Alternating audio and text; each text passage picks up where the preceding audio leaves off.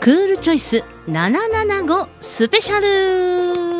ということで、こんにちは。FM 舞鶴7個パーソナリティのムジカマキーナです。この時間は7個チャッタラジオクールチョイス775スペシャルラポール公開生放送を東舞鶴ショッピングセンターラポールからお送りいたします。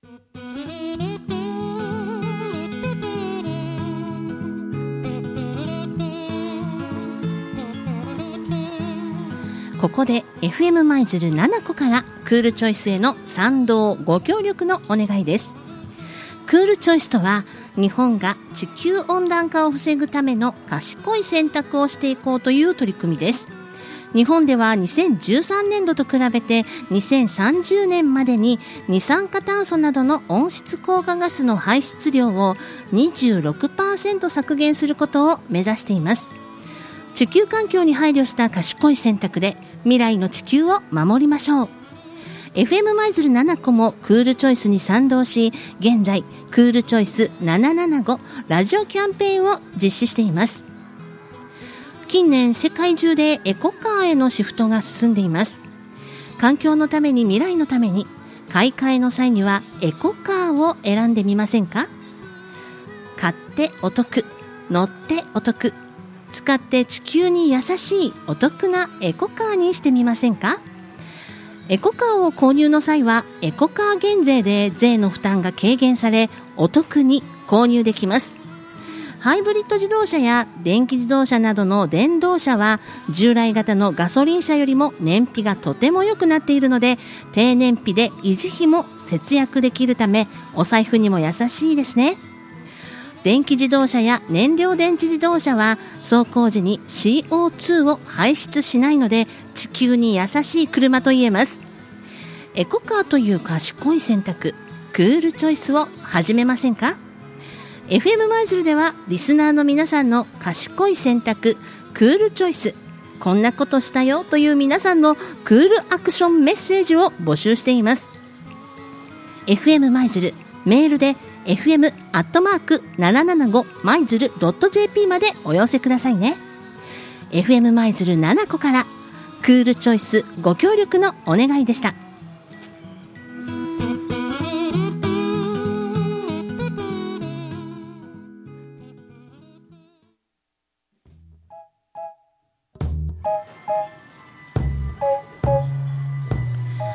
それではお待たせいたしました。本日のクールチョイスゲストをご紹介させていただきます。トヨタカローラ京都株式会社経営企画統括本部から統括課長松山健一さん。主任の田中隆弘さんです。どうぞよろしくお願いします。はい、はいありがとうございます。よろしくお願いします。よろしくお願いします。さて、えー松山さんははい。前回、えー土曜日のね、ええええ。7個チャッターラジオじゃないや、はい。えーウィークエンドプラスでご出演いただきました、はい。ありがとうございました、はい、こちらこそありがとうございました。いかがでしたでしょうか？いや、あのたくさんお話しさせていただきまして、ええ。えっ、と舞鶴の皆さんともね、あのラポールの人々たくさんいらっしゃった中でお話ができてとても良かったです。あ本当ですか、はい。ありがとうございます。そして田中さんは今日、はい、初初めてということですね。が。はい、あのー実はですね、はい。私と松山はですね、あのー毎月1回ちょっと他局さんなんですけどもラジオに出ておりまして、ちょっとまあ、い、わばもうコンビでまあ活動してるんですけども、ええ。そうやったんですね。はい。コンビやったんですね。はい、じわじわとファンもできてみて、す すごい、はい。うんうんうんその僕が前回お留守番。はい。ずっとあのデスクで仕事をしながら ここの FM775 を聞いておりました、はい。どういった心境で？なぜ僕が出れないのかと。早く出させろと。出たい出たいって言って今日こ来ることができました。ありがとうございます。よかったですね。はい、こう、あはい。のめでたくコンビでのご出演、はいということで、はい今日はね、はい。お二人にご出演いただくわけなんですが、はい。前回もこのエコカーについて松山さんお話しいただいたんでしょうか？はい、そうなんです。んうんうん。あの前回はね、ええ。えっ、とエコカーというよりかは、ええ、そのエコについてね、ああ、あそうですね。のまあトヨタのまああの環境への取り組み、はい、こんなものをメインにうん。お話をさせていただいたんですけども、ええ、まあ今回はねエコカーということで少し車寄りのはい。お話ができればなとあいうふうに思ってます。そうですか。後半楽しみにしております、はい。はい、ありがとうございます。田中さんも今日は初めてということですけどいかがですか、ラポールのサテライトスタジオ。はい、あのー僕ちょっとだいぶ早く着いちゃったんですけども、ええ。はい、あのーちょっとここ、えースタジオの周りをぐるーっと回ってて、僕実はですね、はい。お菓子を作るのが趣味なんですね。すごいそうなんです。すごい。なのでもうこの近くにあるちょっと駄菓子屋さん、もうそこにねずっと入り浸ってましたよ。ええお菓子あるなと思って。えお菓子どんなお菓子作られるんですか？えっともう本当に何でも作ります。もうクッキーとかプリンとか、そういったものを作ったり、ええ。あのチーズケーキがね、はい。やっぱり一番得意ですすごいかね。はい。えんあの召し上がったことあります？松山さん。いやあのね田中君はこう言いながらプリンが上手なんです。よ あれ？プリンがお上手ですって、はい。田中さん、ちょっとねあのプッチンプリン寄りのね、まあだけどあさすがやなと。うん。いうようなやっぱりねおしゃれなプリンを。この世はい。で一番美味しいプリンはやっぱりねプッチンプリンやと思ってるんですよね。わかる。わかるよ。えプッチンする派ですか？あプッチンする派ですね。やっぱりねあのプルンプルンプルンってなってるところが。ええ。やっぱりねあーこう一回プルンプルンさせてから食べるっていうね。おじゃる丸くんみたい。前何でしたっけ？あのポルポロポルボローネというあお菓子ですね。これスペインの伝統的なお菓子なんですけども、ええ。あの口どけが非常に良い、クうん。まあクッキーですね。ホロホロ溶けるようなね。そうそう。で、はいはい。口の中に入れてあの溶けるまでに、はい。ポルボローネポルボローネポルボローネと3回唱えることができればおあの幸せがやってくるっていうそういうお菓子があるんですけども、まあこれはもうあの丸いやつ。これはね、売ってもいいレベルですねもう、販売できるレベルぐらいうまいです。すごい、大体こういうビッグマウスなんですけども、そんな幸せになるお菓子を作ってきてはい。うん持ってこないと。いやぜひ。2回目呼んでいただけましたあら、ぜひねもちろん、はい。もう早急に。ありがとうございます。次回早急に来ていただきたいと思っております,、はい。ありがとうございます。はい。そのホルホロをね、はい。楽しみにしております。はい。ではですねあのお二人この後ですね CM を曲曲と CM を挟みまして本日の本題に入っていこうと思いますので、はい。引き続きよろしくお願いいたします、はい、よろしくお願いします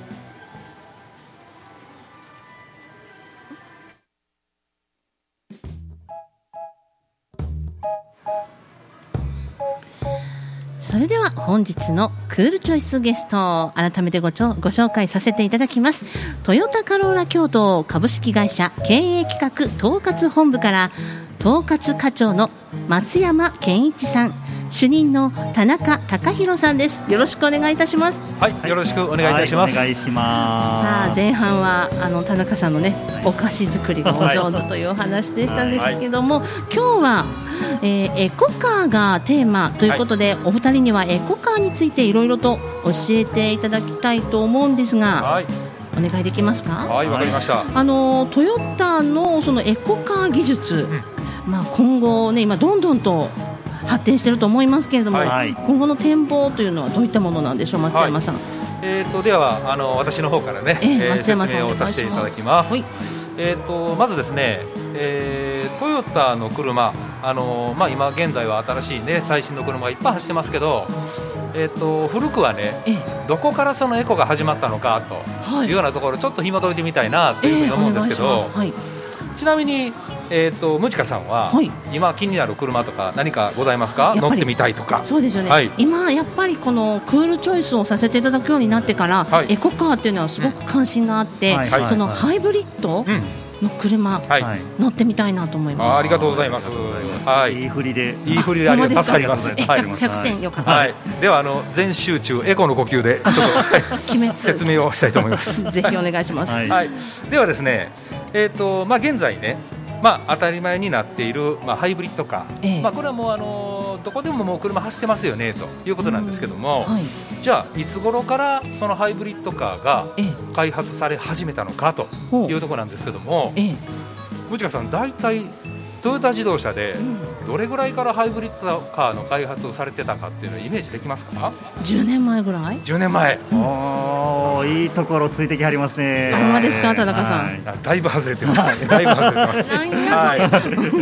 ほうほうえっとねええ、これあの皆さんもえっと思われるかも分からないですけどええ。1960年代の後半。ええあのヨタ8っていう車って聞いたことありますか？ヨタ八はいトヨタスポーツ800はい。あのねおそらくトッキーは知ってると思います。あトッキーね。はい。トッキー FM マイズルゼネラルマネージャー時岡さん。はい。こんな車ですね。昔一世を風靡した。ええ。はい。あかっこいい。はい。これ1960年代の後半なんですけどはい。実はこの時にねええ。ガスタービンを使ったはハイブリッドカーを実は一回トヨタは作ってるんです、あそうなんですね。だけどねはい。まあなんせやっぱり時代が時代のものですから、モーターの技術うん。それからあの蓄電池バッテリーの技術はい。ここがやっぱりどうしても追いつかなくてはあ。一旦開発を断念せざるを得ないと。ああそうだったんだ、はい。うんうんいう、まあ、そんなねええ。1960年の後半から実はハイブリッドカーの開発がスタートししてるんですっていうまず一つなんですよね。えーそんな昔から、はい。むちゃくちゃ意外じゃないですか。めっちゃ意外ですよ。はい、はい。そうなんですよ。すごいですね。そんな時代からそのエコというかハイブリッドにはい。目をつけてらっしゃったはい。そうなんです。そうなんです。はい。トヨタ自動車のね、ええ。えートヨタ企業サイト、はいえートヨタ自動車75年史というところを開いてね、ホームページで見ていただくと、ええ。こんなことがたくさん載ってますんでね、えーぜひぜひ。実はもう75年トヨタは頑張ってきてるんです。おお75年の歴史ですね、そういうことなうんです。はい。はい、ではね、そこからじゃあどういうふうにはい。今のハイブリッドカーに結びついていくのかということになるんですけども、ええ。えー、と実はねハイブリッドに来るまでは紆余曲折ありましてね、ええ。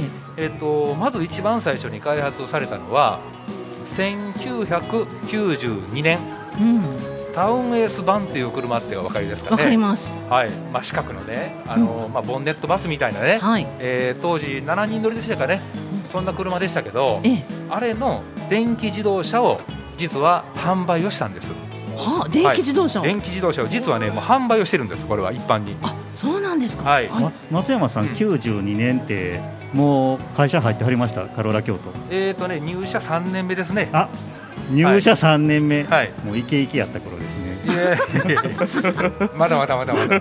あのこう見えてね、もう松山今スーツ着てピシッとしてますけどもともとはねもうスーパーエンジニアでもう鬼教官として有名やいやまたまたまたまたこれ言うとあのちょっとひやピリピリつく人がちょっといる。ヒヤッとする人がいるのでそうなんですね。はい。なるほど、はい。まあまあ数々の後輩を指導してきて、はいも。う まあ、若かりし頃には、はい。まあ、タウンエースの電気自動車を販売してましたっていうお話が1992年、はい。私が入社3年の頃っていうことなんですけど、はい。覚えてはります、覚えてないです。です。でもねこれはね、はい。ほとんどやっぱり販売はしましたけども、ええ。あの実際にお目にかかることってまずなかったんじゃないかなというふうに思うんですね、はい。私もまあ後から勉強してあそうやったんやとうん。いうことで、ええ。あのそういう車なんですけども、はい。い、くらで売ってたかって想像つきます？うん大体ねはい、この頃タウンエースの番ですとうん。おそらく200万弱ぐらいの販売価格が普通のねガソリン車やったとしたら、ええ。電気自動車を作るのにええ。いくらで売られてたんでしょうか？バイト見て400万。400万。惜しい。惜しくない。惜しくない。惜しくない。惜しくないんです、あら残念、はい。実はええ。800万円。ええもっと高い当時800万円なんですよね、すごい。4台分、うん。それぐらいコストをかけて、ええ。やっぱりその環境問題に対しても、うん。頑張っていこうというようなところが実はその年ぐらいからが本格的になったのかなというふうに思っています。はい、でもそのタウンエースの、はいえー、と電気自動車は、ええ。じゃあ普通のガソリン車と比べてうんうん。どれぐらいの性能やったんかなというところなんですけどはいも、はい、気になりますね。これアクセル全開でねはい。85キロしか出ないんです。はあそうか。はでもその時にはこれがうん。目いっぱいの電気自動車の性能で。なるほど。1回、えー、とバッテリーを充電するとええ。あの連続して走行できる走行距離はええ。えー当時最大160キロということやったので、どうですかね、名古屋まではたどり着くかつかないかうんですよね。京都市ね内から舞鶴の往復ができない、そうですね。途中でそうなんです。充電しないとダメそうなんですよ。うんはい。うんでも携帯電話でしたら家庭用コンセントですけど、ええ。当時はねそういうコンセントじゃないですもんね。ないですもんね。はい。うん。なかなかあの大変やったと思います。そうですね。はい。それからねええ。5 5年が進みましてね、はいえー、と1997年。ええ。この12月には、はい。えーとまあ、京都の環境国際会議がございましたよね、ええ。えー高田会議であって、はい。まあ、そこでの京都議定書というのが締結されたんですけどもその1997年のうん。このタイミングでさらに、えー開発が加速をするんですよね、ええ。はい、まず一つは、はいラブ4という車、ありましたね。こんな車ありましたね。ありました。こんな車ありましたね。ありましたよ。はい。はい。キムタクが宣伝してましたよね。してましたね。はい。あれの電気自動車が実はあったんです。ええはい。これはね、はい。えー、と見る機会は実はあったんですよね。ご覧になったことありますか？ないです。ないですか？はい。実は京都府下にええ。20台強走ってたんですよね、ええそうなんですね。ええなので京都議定書ですから、はい。あの京都の観光協庁とか、はい。まあ、公共の事業者としてええ。20台実は京都府下いっぱい走ってたんです。そうなんだ。で気づかず。その時代にねええ。先ほど田中が申したように私がちょうどあのエンジニアをしてたもんですから、はい。ちょうど専属のね電気自動車の整備をしてる担当でもあったんですよね。ははすごっ。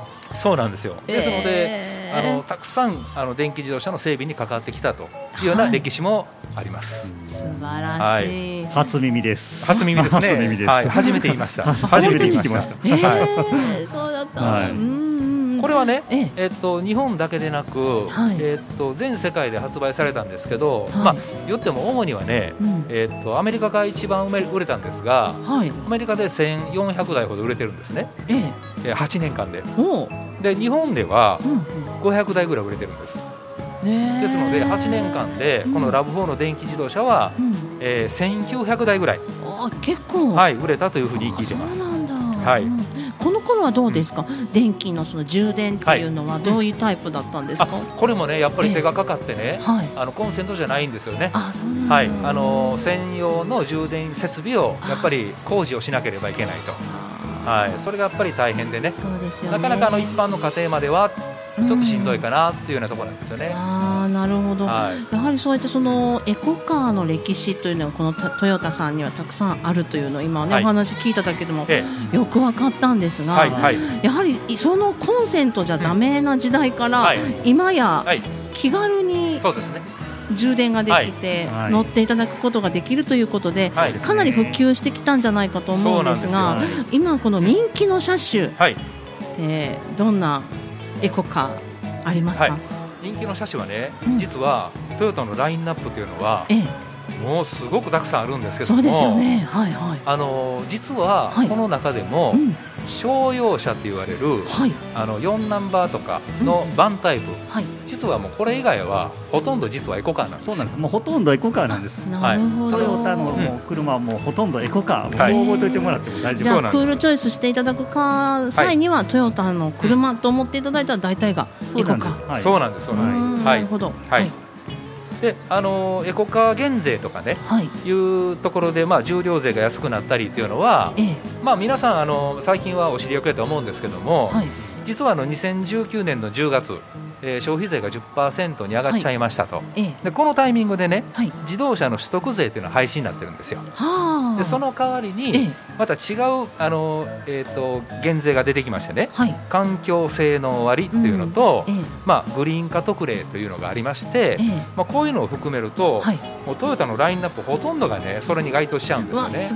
うん。ですのでエコカーどれが一番売れてますかというよりかは今はね、えー、とお客様自身が何の車が好きとか要は趣味嗜好によってええ好きな車を乗っていただいてるっていうのが今一番現状なんですよ。なるほど、はいそういうことかじゃあその車の選び方もええ変わってきたってことですねそういうことなんですね。はい、うんちなはい。みにマキーナさんはええどんなお車が好きですか？ああ私四駆が好きであ、四駆が好き。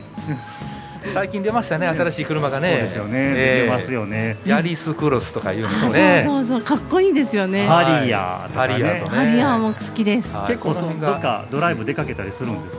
好きですね。好きなんです。はい。もともとスキーやってたので。あそうですか。はい。なのであの山道行ける車がなるほど好きですなるほど。ねこれ余談になりますけどね、ええ。今トヨタの、はい。えー、と 4WD はほガソリン車の 4WD とハイブリッド車の 4WD がありまして、えーはい。でまあ、はハイブリッド車の 4WD は E4 という電気を使うタイプなんですけども、はい。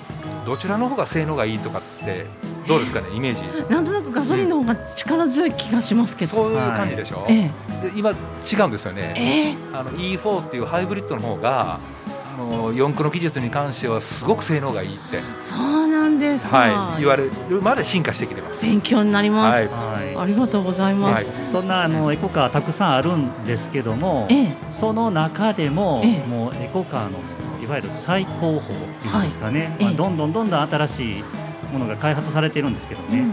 あのその中で出てくるのが FCV という XCV あ FC F FCV、FCV 失礼しました、はい。FCV はい。はい、燃料電池車ですね、うん。水素を使って、えー走る車、はトヨタでいうとね未来という車があるんですね。わかっこいいな。これもまたなんかこう、はい。キラキラした感じがします、はい、排気ガスが出ないんです。うん。水しか出ないんです。はい。そういう車なんですね。未来、はい。でこれがね先日松山さんはいあのー実はね、えー、とまだ発表してない車なんですけどね、はい。先行展示会ということで、ええ。こういうプロトタイプのね、はい。あの未来っていうね、はい。1号車をトヨタ自動車が大阪の梅田駅の、えー前で展示会をしてくれたんですよ。はいでそれをちょっとあの覗いてきたんですけどね、ええ。どうですか、すごくかっこよくないですか？かっこいいですよ、もうあのエコな車というよりかうんは、うんうん。ちょっと高級なねう、んうんそのエモーショナルなデザインであったりとか、ええ。中に乗っても本革仕様でね、えもう本当にもう背中がピタッとひっつくような、ええ。もうホールド感というえか、はい。もう本当にすごい車を、まあ、あの出してきたなというふうに思っていましてね、ええ。実はあのーこの FCV という水素で走る車に関しては、はい。電気自動車っていうのは、毎回走る都度、まあ、携帯電話と同じで、ええ。夜になったら充電すると、はい。だから毎回毎回充電しないといけない、うんうん FCV に関しては、はい。ガソリン車と同じ感覚で、え水素のタンクが車にあるんですよね。そこに水素水素ステーションで要は水素を、えー充填するあというような作業になるんですけどはい。これを1回入れるとねええ満タンで850キロぐらい走ってくれるんですよ。ですので電気自動車は毎日充電ですけど、ええ。水素自動車は要は850キロ走ってくれるので、はい。もうその間ずっと電気走行できるんですよね。はい。なるほどすごい距離を走りますね、最初の電気自動車というかね、うん。開発された時と比べてみたらもう運転の差ですよね。運転の差でしょ。すごいなあ研究力が、はい。うん。最高時速は170キロと言われてますね。うわあ、素晴らしい、はい。ね。すごいその性能の未来、はい。まあ、この今後のねこの、エコカーの発展、とても楽しみなんですが田中さん、はい。こういったこのトヨタ自動車詳しい内容を知りたいなという場合はどうしたらいいでしょう？えっとですね、実はですね、このトヨタイムズという、まあ、はい最近ね、香川さん CM やはいってますけども、耳にします。うんこれをね、ウェブ上であの見れるんですけどね、はい。ここでですね、あのマイナスエミッションへの世界っていうところが、ええ。そういうこと項目があるんですけど、ぜひね、こちら、あのー見ていただきたいなと思ってるんですね。はい。あのマイナスエミッション、エミッションってわかります？ご存知です？わからないです、はい、あのいわゆる、ね、排気ガスとかうん。工場から出る、そういったあの粉塵ですね、これははい。エミッションっていうんですね、はい。でゼロエミッション、ゼロエミッションって何でした、松山さん。これはあの要は車から放出される排気ガス成分がないっていうのがゼロなんです。ゼロなんです、い、電気自動車がそういう当たります、ゼロなんですよね。はい。ええ。この未来はマイナスっていうことなんで、うん。どういうことかというと、まあ巨大な空気清浄機があ街中を走ってると。そうそう。走ることによって、フィルターを通してね、ええ。PM2.5 とかを吸って、はい。フィルターで除去して空気をきれいにしていく。そういう空気清浄機みたいな役目をする。いわゆるうん。マイナスエミッションをはい。していきたいということがその、えートヨタイムズの方には載ってますので、はい。ぜひ皆さんあの見ていただければなとね。思います。ぜはい。ひ見てみたいと思います、はい。ありがとうございます、はい。それではここで一曲曲を紹介させていただきまして、でその後おなんですが CM を挟んでから曲の紹介というかねこの曲に関するお話もお二人に聞きたいと思うので、先に CM を行き行きたいと思います、はい。CM 後また曲そしてお話引き続きよろしくお願いいたします、はい、お願いいたします。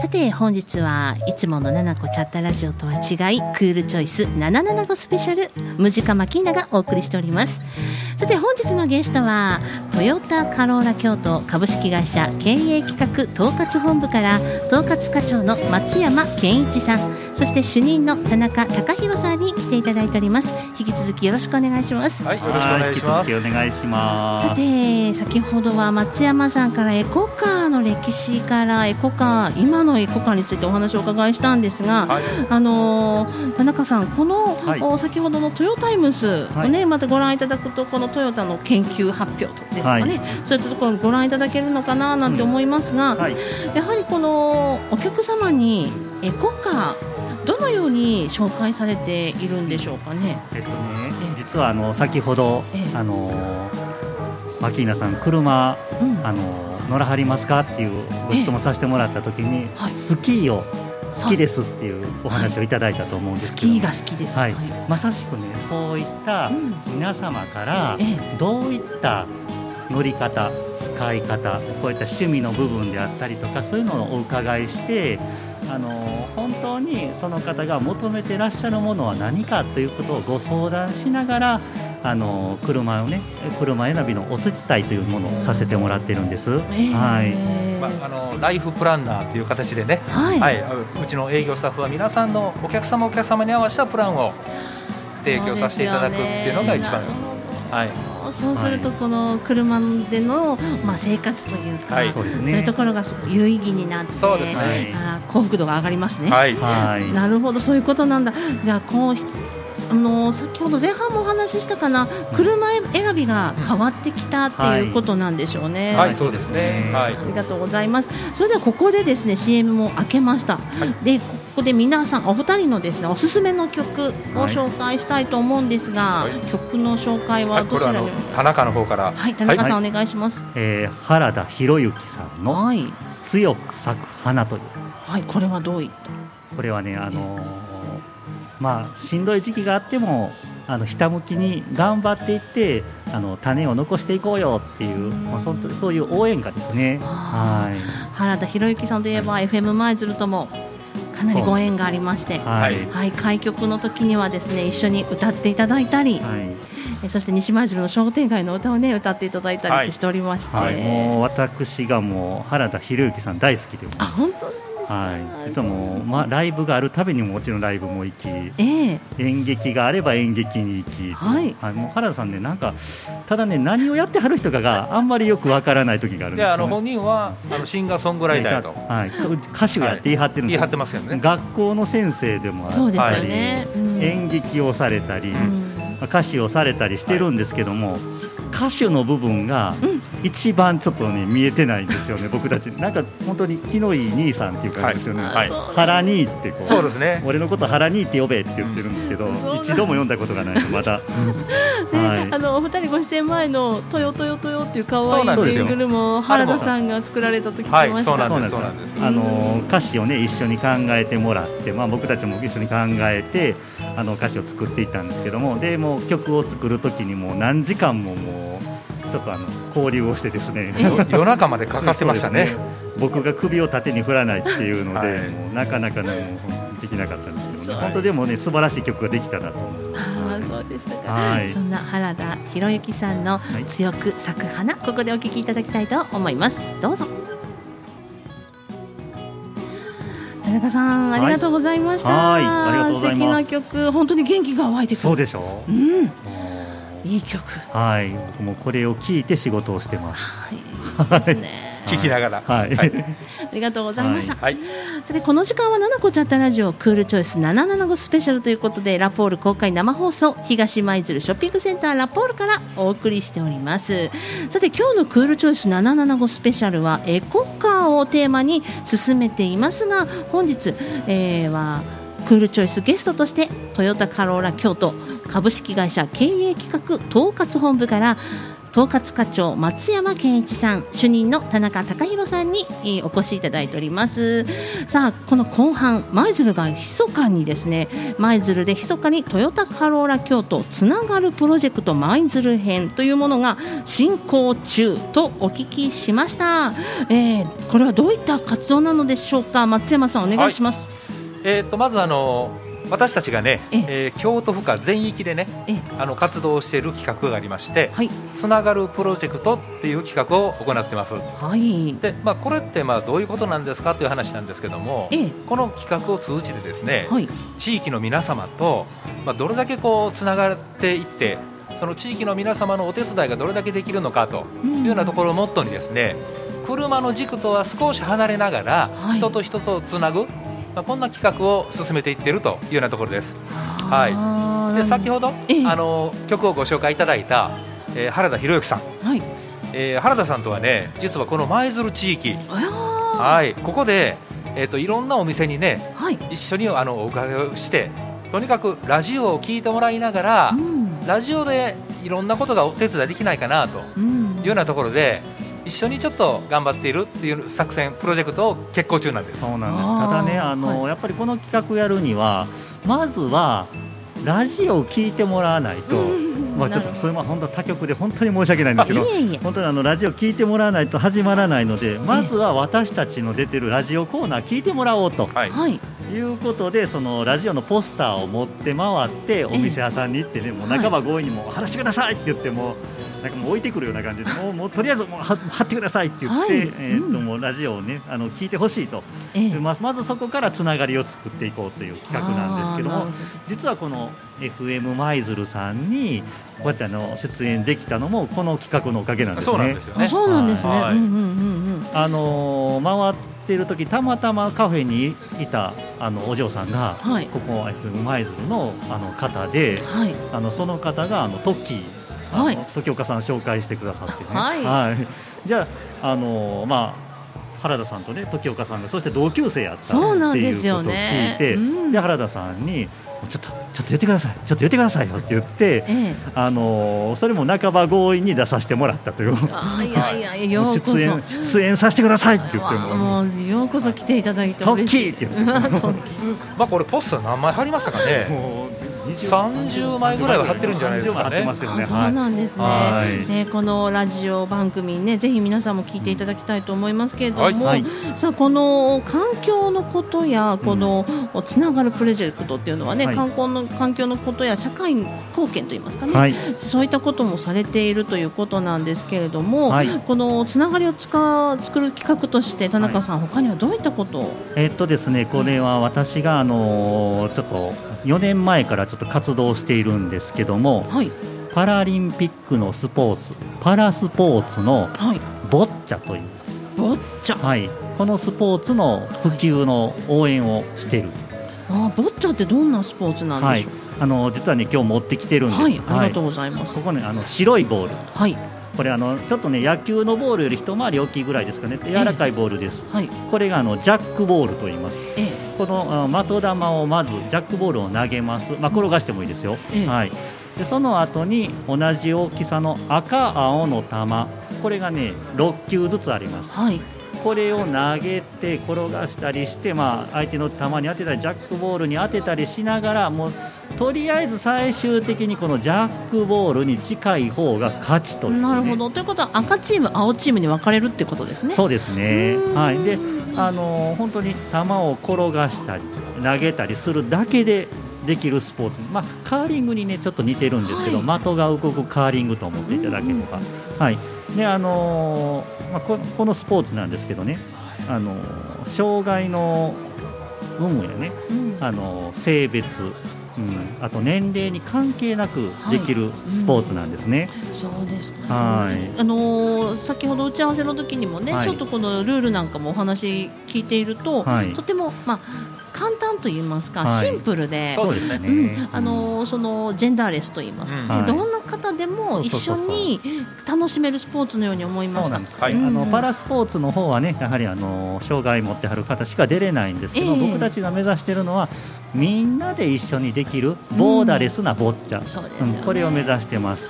そうですね。このお舞鶴でもこのボッチャっていうのはされたことあるんですか、はい。実はですえね、あの今年の初めなんですけども舞鶴チャッタスポーツクラブさんというところに呼んでいただいてですね、ちょっとええカローラさんボッチャやってくださいっていう感じで呼んでいただいて、そのチャッタスポーツクラブさんと、ええ。あの一緒にちょっとボッチャのイベントをさせていただいてチャッタスポーツクラブさん聞いてます。か田中ですよこうやってはいお声がかかればね、田中が行きますんで、はい。私がまず行きます。はい。はい。なるほど。はい。でこのボッチャ。うんぜひねたくさんの方に経験していただいてねルールなどもね、はい。えー知っていただきたい。このボッチャをやりたいなという時にはどちらに連絡するといいんでしょう、はい、あのトヨタカローラ京都のあの、本社になるんですけどもええ、あのホームページにね、ええ。あの電話番号出ておりますので、はい。あのそちらをそちらで見ていただいて、あの私田中宛てにお電話いただければ、はい、あの日が空いたらい行きますんで、はい。はい、ありがとうございます。はい。この他にもね、松山さん、はい。あの環境水の環境のお話やいろんなお話まだまだお伺いしたいことがたくさんあったんですけれども、はい。はいお時間となってしまいました。そうなんです、はい。お時間となってしまいましたのではいですね、また次回のはい。はい、ご出演を楽しみに。ボッチャの話もまだまだしたりない、はい。お菓子の話もしたい。はい、ということでございます。はい。それでは本日の七個チャッターラジオ、えークールチョイス775ということで。